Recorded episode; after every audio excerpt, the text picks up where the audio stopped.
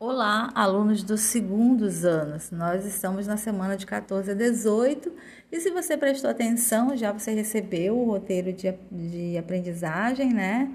Viu? O objetivo da nossa aula é analisar os impactos da pandemia no processo das eleições municipais.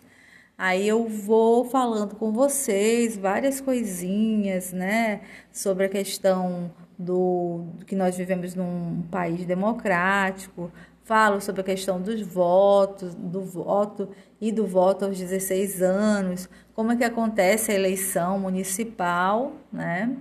E aí vou falar também sobre na aula 6 sobre o papel dos prefeitos e vereadores.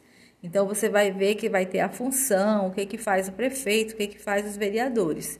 Essa semana eu quero que você leia o nosso roteiro, estude, procure entender sobre essas coisas. Nós não temos atividade de sociologia, tá? Então você só vai estudar porque importante que vocês entendam todo esse processo para que na próxima aula a gente faça uma atividadezinha que eu tenho para vocês.